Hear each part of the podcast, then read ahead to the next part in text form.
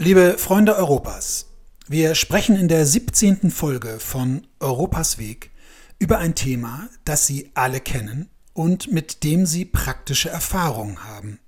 Über die gemeinsame Währung, den Euro. Aber es soll nicht um die konkrete Einführung des Euro im Jahr 1999 aufgrund des Vertrages von Maastricht gehen, sondern um die Vor-Vorgeschichte.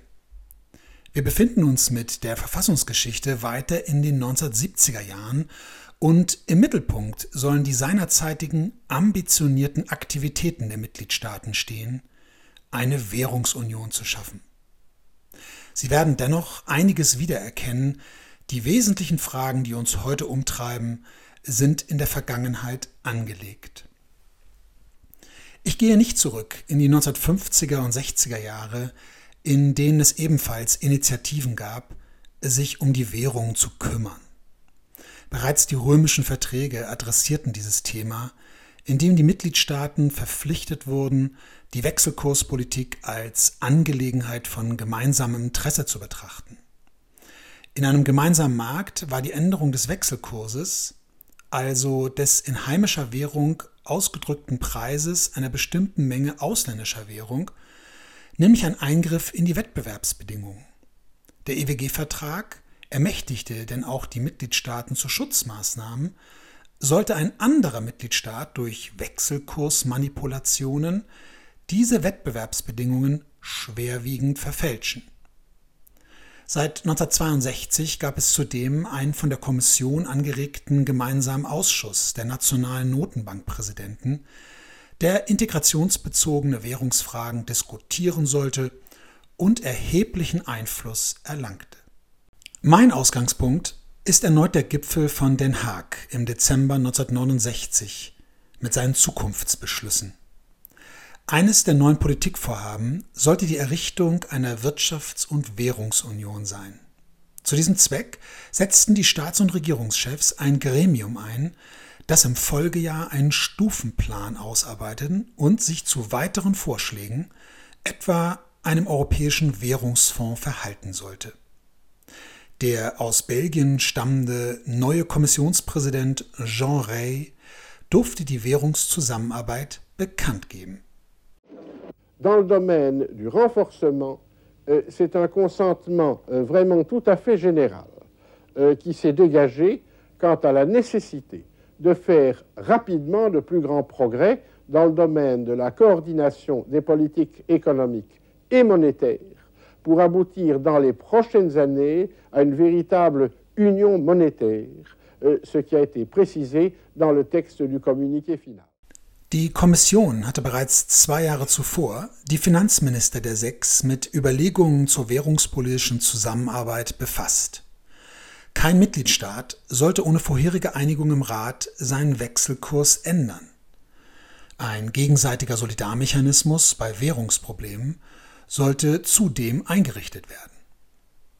Die von Raymond Barré, Vizepräsident der Kommission, zuständig für Wirtschaft und Finanzen gesteuerte Initiative wendete sich gegen eine formelle Wirtschafts- und Währungsunion. Die Bundesrepublik und die Niederlande, Mitgliedstaaten mit starken Währungen, waren nicht überzeugt. Das wird im Oktober 1968 deutlich, als Barré sich in einem Memorandum für eine stärkere Koordinierung der Wirtschaftspolitiken der Mitgliedstaaten einsetzte. Eine Währungsunion sei die spätere Krönung einer solchen, von einer besonderen europäischen Behörde verwalteten Wirtschaftsunion. Damit stand das Thema der Konvergenz der mitgliedstaatlichen Wirtschaftspolitiken auf der Tagesordnung, wo es übrigens heute noch immer steht. Im Februar 1969 legte die Kommission dann ein weiteres Memorandum vor, das als Barré-Plan bekannt geworden ist. Es buchstabierte die Strategie von mehr Konvergenz aus und schlug die Erneuerung eines Systems zum kurzfristigen Währungsbeistand vor. Das Memorandum war auch die Grundlage für die Beratungen der Staats- und Regierungschefs in Den Haag obwohl sich der Ministerrat zuvor bereits für den Barré-Plan ausgesprochen hatte, gab es Unstimmigkeiten zwischen den mitgliedstaatlichen Regierungen. Die von Frankreich angeführten Staaten mit eher schwächeren Währungen machten die Währungssolidarität stark. Das heißt ein Mechanismus zur Stützung des Wechselkurses durch die anderen Mitgliedstaaten. Die Starkwährungsstaaten, angeführt von der Bundesrepublik und den Niederlanden, bevorzugten eine koordinierte Wirtschaftspolitik mit dem Ziel der Stärkung der schwächeren Volkswirtschaften. In der Literatur wird von einem Gegensatz zwischen Ökonomisten und Monetaristen gesprochen. Zunächst einmal lag das Momentum bei dem vom Gipfel eingesetzten Gremium. Es tagte unter dem Vorsitz des langjährigen luxemburgischen Premierministers Pierre Werner. Der Abschlussbericht ist als Werner-Bericht in die Währungsgeschichte eingegangen. Für die Bundesrepublik saß der spätere Bundesbankpräsident Hans Tietmeyer in dem Gremium, der sich unter anderem auch zu dessen Besetzung geäußert hat. Hören wir ihm einen Augenblick zu. Es geht um die Zusammensetzung der Studiengruppe und deren Vorsitz.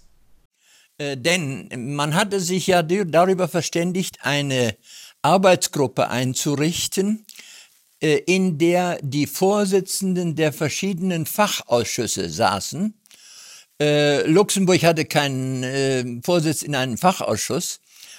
Und es war dann aber klar, dass Luxemburg natürlich vertreten sein musste. Und da hatte äh, dann die, wohl die äh, belgische Seite äh, vorgeschlagen, dass äh, Luxemburg durch den Ministerpräsidenten selbst vertreten würde. Das war aber eine oder zwei Etagen höher als alle anderen Mitglieder, denn alle anderen kamen aus den Administrationen, während er auf der obersten Ebene tätig war. Und damit war klar, als dieser Vorschlag kam, dass dann die Präsidentschaft auch äh, an Pierre Werner, den luxemburgischen Ministerpräsidenten, gehen musste. Ganz abgesehen davon, dass er schon damals auch eine sehr hohe Reputation äh, im politischen Bereich hatte. Er hatte ja, war ja auch einer der wenigen Ministerpräsidenten, die äh, selbst schon früher in der Finanzverwaltung beziehungsweise im Finanzministerium gearbeitet hatten. Die anderen hatten das ja auch alle gar nicht. Insofern äh, war es so, dass einerseits sein politischer Status, aber auch seine persönliche Qualifikation entscheidend waren, dass die belgische Seite diesen Vorschlag machte. Der Bericht der Studiengruppe sah die Einführung einer gemeinsamen Währung in drei Stufen innerhalb von zehn Jahren, also bis zum Jahr 1980 vor. Deshalb wird der Bericht zuweilen auch als Werner Plan bezeichnet. Die Wirtschafts- und Währungsunion hätte die vollständige und unumkehrbare Konvertibilität der Währungen, den Ausschluss von Wechselkursschwankungen und eine umfassende Kapitalverkehrsfreiheit umfasst. Die Fiskalpolitik, also alle staatlichen Maßnahmen, mit denen über die Veränderung der öffentlichen Einnahmen und Ausgaben die Konjunktur gesteuert werden soll, hätte ausschließlich bei der Gemeinschaft gelegen.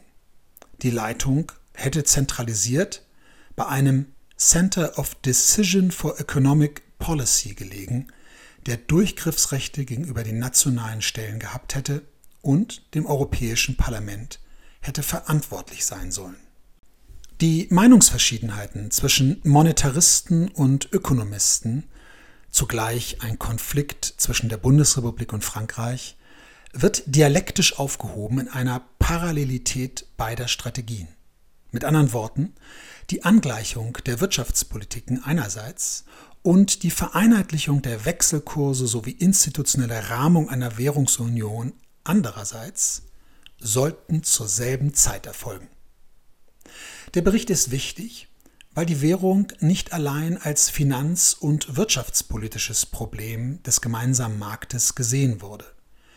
Für Pierre Werner war die Währung die, Zitat, monetäre Verkörperung einer gemeinsamen politischen Zukunft. Zitat Ende. Das Vorhaben setzte einen entsprechenden politischen Willen zum Souveränitätstransfer auf die Gemeinschaften voraus, der zu jenem Zeitpunkt noch nicht vorhanden war. Und dann kommt im Bericht eine Formulierung, die besonders aus unserer verfassungshistorischen Blickrichtung aufhorchen lässt. Die Wirtschafts- und Währungsunion sei das Ferment für die Entwicklung zur politischen Union. Es ist nicht ganz einfach, die Motivlage der Regierungen und weitere Akteure zu bestimmen, die das Handeln in der Währungsfrage trug. Zweifelsohne waren es ökonomische Gründe infolge der Grundentscheidungen für einen gemeinsamen Markt. Die mit diesem Markt erreichten Effekte wurden durch die Wechselkursänderung teilweise wieder kassiert. Mehr noch, die Möglichkeit der Währungsabwertung nahm von den betroffenen Mitgliedstaaten trotz des als demütigend empfundenen Schritts den Druck, wirtschaftspolitische Reformen im Innern durchzuführen. An dieser Stelle kommt der Charakter der europäischen Einigung als technokratisches Modernisierungsinstrument deutlich zum Ausdruck. Denn die unterlassenen oder verwässerten Reformbemühungen innerhalb der Mitgliedstaaten waren ja das Ergebnis demokratischer Willensbildung und fehlender Mehrheiten. Das hat sich übrigens bis in die Gegenwart nicht verändert. Auch heute werden wirtschaftspolitisch notwendige Reformen in einzelnen Mitgliedstaaten, die aus europäischer Perspektive notwendig und teilweise sogar rechtlich geboten sind, nicht durchgeführt, weil diese Schritte innenpolitisch nicht durchsetzbar oder überhaupt nur vermittelbar sind. Sehr geehrte Zuhörerinnen und Zuhörer, es gibt noch zwei weitere Motive. Die Währungszusammenarbeit wurde als notwendig eingestuft, um die finanzielle Abhängigkeit von den Amerikanern und der Dollardominanz zu verringern. Das Stichwort ist Fiscal and Budgetary Sovereignty. Zudem brachten die Wechselkursschwankungen die hochkontroverse fein austarierte Finanzierung der gemeinsamen Agrarpolitik durcheinander. Sie stellte diese sogar in Frage. Diese Politik beruhte nämlich auf fixen Wechselkursen. Sie erinnern sich, dass die gemeinsame Agrarpolitik der Anlass für die Politik des leeren Stuhls Mitte der 1960er Jahre gewesen war und von Frankreich als Ausdruck des nationalen Interesses betrachtet wurde. Zu den Motiven für die Währungsunion möchte ich Ihnen einen weiteren Originalton einspielen, die Stimme von Niels Thygesen, Wirtschaftsprofessor in Kopenhagen, Berater der OECD und der dänischen Zentralbank und Mitglied der meisten Beratergremien im Zusammenhang mit der Europäischen Wirtschafts- und Währungsunion. Uh, dramatic and inconvenient as it seemed at the time, I think it was a good spur in a way for the Europeans to think more deeply about uh, regional integration. Uh, uh in the 1960s, uh, there was very little reflection on this set of issues uh, because the global system was not working too badly. And, and to the extent it was beginning to look unstable, it was a problem with the United States, as the Europeans saw it, and, and the Europeans spent most of their time criticizing, giving advice to the United States how they should manage their economy. Uh, but with the breakup of the Bretton Woods system from 1971, uh, the Europeans couldn't evade the issue that they could not satisfy their preference for stable exchange rate among themselves without doing something at the regional level. And I think the uh, one idea that uh, uh, essential idea that survived from the spirit was the um, uh, was the snake in a sense, the the currency arrangement between uh, the member states of the EC. Unfortunately, uh, two member states left very early: the UK and Italy, and France was only an intermittent member at the time. But it was still a structure to which you aspired to take part and, and which gradually firmed up uh, sufficiently for more ambitious ideas to come to uh, to fruition. But of course, with the way in which European economies were unaccustomed to major shocks, as they were at the time, both from the US dollar and from the energy shock uh, of 1973-4, uh, they reacted somewhat differently, and, and uh, you couldn't hold together a system uh, in these circumstances. Meine Damen und Herren, Die Wirtschafts- und Währungsunion war ein mittelfristiges Vorhaben. Zehn Jahre, wenn sie denn überhaupt kommen würde. Die Mitgliedstaaten hatten jedoch drängende Währungsprobleme, die augenblicklich gelöst werden mussten. Dazu trug wesentlich bei, dass Anfang der 1970er Jahre sehr deutlich wurde, dass das bis dahin von den USA getragene Weltwährungssystem keine Zukunft mehr haben würde. Die Golddeckung des Dollars stand in Frage und wurde im August 1971 dann auch offiziell aufgehoben, weil die USA die Einlösung jedes Dollars in Gold nicht mehr garantieren konnten und wollten. Damit aber verschwand ein objektiver Bezugspunkt für die Währungen der anderen Staaten des Westens, wodurch sich die Wahrscheinlichkeit von Wechselkursschwankungen erhöhte. Zugegeben, das ist eine sehr einfache Erklärung, soll aber an dieser Stelle auch nicht vertieft werden. Wichtig ist vielmehr, dass die Mitgliedstaaten sich im April 1972 auf die Einführung eines Europäischen Wechselkursverbundes verständigten, der die Schwankungen begrenzen sollte. Dieser Verbund ist als Währungsschlange bekannt geworden. Äh, wenn jemand also im Kontext von Währungen von der Schlange, The Snake in the Tunnel, spricht, dann wissen Sie jetzt, was gemeint ist. Die Währungen der EWG-Mitgliedstaaten durften danach lediglich in einem Band von 2,25 Prozent zueinander schwanken.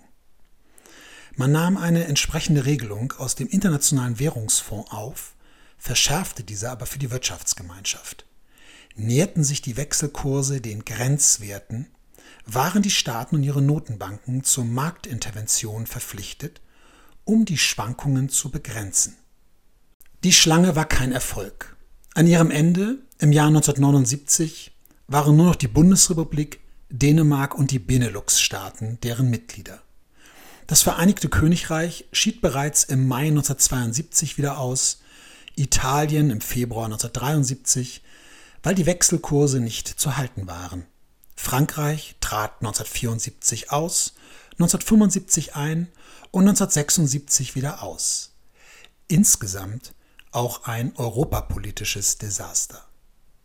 Die Währungsschlange wurde also letztlich zwar nicht eingestellt, aber sie konnte die ihr zugedachte Rolle nicht erfüllen. Hinzu kam, dass der Werner-Plan spätestens 1974 aufgegeben wurde, weil weder die politische Bereitschaft noch die finanzpolitischen Voraussetzungen für eine Währungsintegration vorlagen. So waren einzelne Staaten etwa nicht bereit, die im Plan vorgesehenen Änderungen des EWG-Vertrages anzugehen. Aber, verehrte Zuhörer, die Währungsambitionen des organisierten Europas waren damit nicht aufgegeben und diese Folge nimmt deshalb noch eine letzte Wendung. Das Währungsvorhaben sollte zunächst institutionellen Ballast abwerfen, keine Vertragsänderungen, keine weitere Verflechtung mit Gemeinschaftsorganen und dergleichen. An neuen Vorschlägen und Entwürfen war in dieser Phase Mitte der 1970er Jahre kein Mangel, worauf ich nicht näher eingehen möchte. Wenn Sie die 16. Folge gehört haben, dann erinnern Sie sich, dass Mitte der 1970er Jahre eine zentrale Veränderung in der Machtarchitektur der Gemeinschaften erfolgte, die Gründung des Europäischen Rates 1975. Und es ist dieser Europäische Rat. Das heißt, es sind die Staats- und Regierungschefs, die sich nun des Themas auf intergouvernementaler Ebene annehmen. Weder der Ministerrat noch die Kommission und am wenigsten das Europäische Parlament spielten dabei eine Rolle. Die Orte des Geschehens sind Kopenhagen, Bremen und Brüssel. Es sind die drei Tagungsorte des Europäischen Rates, im Jahre 1978. Zunächst präsentierte der deutsche Bundeskanzler Helmut Schmidt im April 1978 in Kopenhagen die Grundzüge eines neuen europäischen Währungssystems. Neben dem Wechselkursmechanismus sollte es einen europäischen Währungsfonds geben, bei dem Staaten im Bedarfsfall Kredite zur Stützung der Zahlungsbilanz erhalten konnten. Ein Teil der nationalen Währungsreserven sollte vergemeinschaftet werden und schließlich sollte es eine europäische Rechnungseinheit geben, eine künstliche Rechengröße nach dem Vorbild der Sonderziehungsrechte des Internationalen Währungsfonds, sodass es einen gemeinsamen Bezugspunkt für etwaige Transaktionen und Handlungen geben würde. Daraus ist später der ECU entstanden. Historiker haben anhand der Quellen, etwa von Schmidts Nachlass, herausgearbeitet, dass dieser Vorschlag nicht nur eine längere und verschlungene Vorgeschichte hatte, in der etwa Jean Monnet eine Rolle spielt. Monnet, der Kopf hinter dem Schumann-Plan und der erste Präsident der Hohen Behörde, war auch Präsident des privaten Comité d'Action pour les États-Unis d'Europe, in dem auch Schmidt wie andere führende Politiker parteiübergreifend mitwirkte und eine außen- wie währungspolitische Prägung erfuhr. Die Ausarbeitung des europäischen Währungssystems, das der Europäische Rat von Brüssel im Dezember 1978 beschloss, sei auch ein Ergebnis klassischer Diplomatie hinter verschlossenen Türen gewesen. Mittlerweile ging es darum, die hohe Wirtschaftskraft der Bundesrepublik, hinter der auch die Frankreichs zurückblieb, institutionell einzubinden. Es liegt auf der Hand, dass die beteiligten Interessen, aber auch die Thematik an sich, das Informelle, auf Regierung und ihre Stäbe zentrierte Politikgestaltung stark begünstigte. In einem zeitlichen Vorgriff lässt sich sagen, dass auch die gegenwärtige Wirtschafts- und Währungsunion dem Parlament nahezu keine und der Kommission nur eine Rolle am Rand zuweist, und auch der Gerichtshof bekommt den Fuß in Sachen Währung nur schwer in die Tür. Die Mitgliedstaaten haben selbst nach der Supranationalisierung zu Beginn der 1990er Jahre die Währung einem besonderen institutionellen Rahmen unterstellt. Nachdem Schmidt im April das Konzept vorgestellt und die Stäbe verhandelt hatten, wurde auf dem Europäischen Rat von Bremen im Juli 1978 ein deutsch-französisches Papier präsentiert. Die dort vorgeschlagene Gestalt des neuen europäischen Währungssystems ist dann, nach weiteren Detailänderungen und unter erheblichen innenpolitischen Debatten in den einzelnen Mitgliedstaaten, auf dem erwähnten Dritten Europäischen Rat angenommen worden.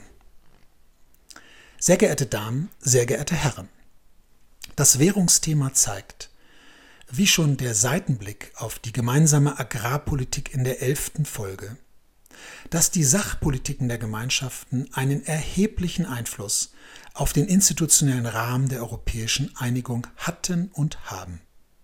Und umgekehrt lässt sich ebenso festhalten, dass Sachthemen dazu genutzt werden, Integrationsfortschritt zu erzielen, in jenen Jahrzehnten immer auf das schemenhafte Ziel einer politischen Union ausgerichtet. Solch ein europapolitischer Ansatz hat natürlich Folgen, im positiven wie im negativen. Gerade das Währungsthema zeigt aus meiner Sicht, dass auch die funktionale, auf ein Sachthema ausgerichtete Integration ein politisches Projekt ist. Die Akteure wollten das Problem der instabilen globalen Währungsordnung lösen und negative Folgen für ihre Volkswirtschaften vermeiden. Zur selben Zeit hatten die Beteiligten aber immer auch vor Augen, dass Pfade zu einer weiteren Annäherung der politischen Räume betreten werden, dass Souveränitätstransfers notwendig sind, dass vertraute Handlungsmuster überdacht und sogar aufzugeben sind. Mit unserem Wissen aus der Gegenwart, mit dem Benefit of Hindsight, blicken wir möglicherweise mit Ambivalenz auf diese Methode. Denn dass die im Jahr 1988 politisch beschlossene neue Wirtschafts- und Währungsunion unvollständig und letztendlich experimental war, das liegt nach den Finanz- und Staatsschuldenkrisen sowie der jüngsten Einführung einer Fiskalunion auf der Hand. Liebe Freunde Europas, ich möchte die 16. Folge schließen mit einem weiteren Originalton mit der Pressekonferenz von Jacques Delors und Helmut Kohl in Hannover am 28. Juni 1988. Delors als Kommissionspräsident und Kohl als Präsident des Europäischen Rates verkündeten den politischen Willen, das Vorhaben einer Wirtschafts- und Währungsunion erneut zu beginnen. Dieses Mal wird der Drei-Stufen-Plan gelingen. Seine Ursprünge aber liegen zu Beginn der 1970er Jahre. Ich danke Ihnen fürs Zuhören.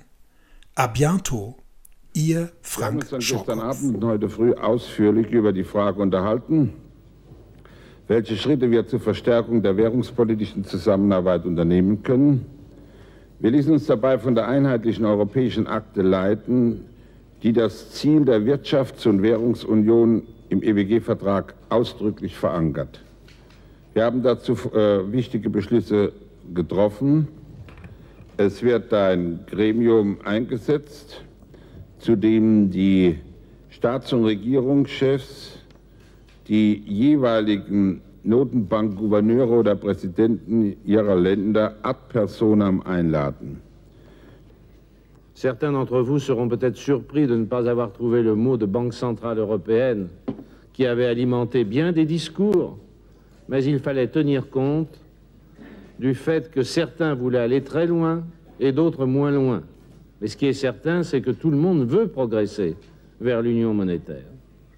Mais ce qu'il faut retenir de ces quatre impulsions, mesdames, messieurs, c'est que l'Europe marche à nouveau sur deux jambes, conformément à l'acte unique qui avait indiqué qu'il fallait progresser simultanément dans le domaine économique, dans le domaine social, dans le domaine monétaire et dans celui des conditions générales de vie et de l'environnement.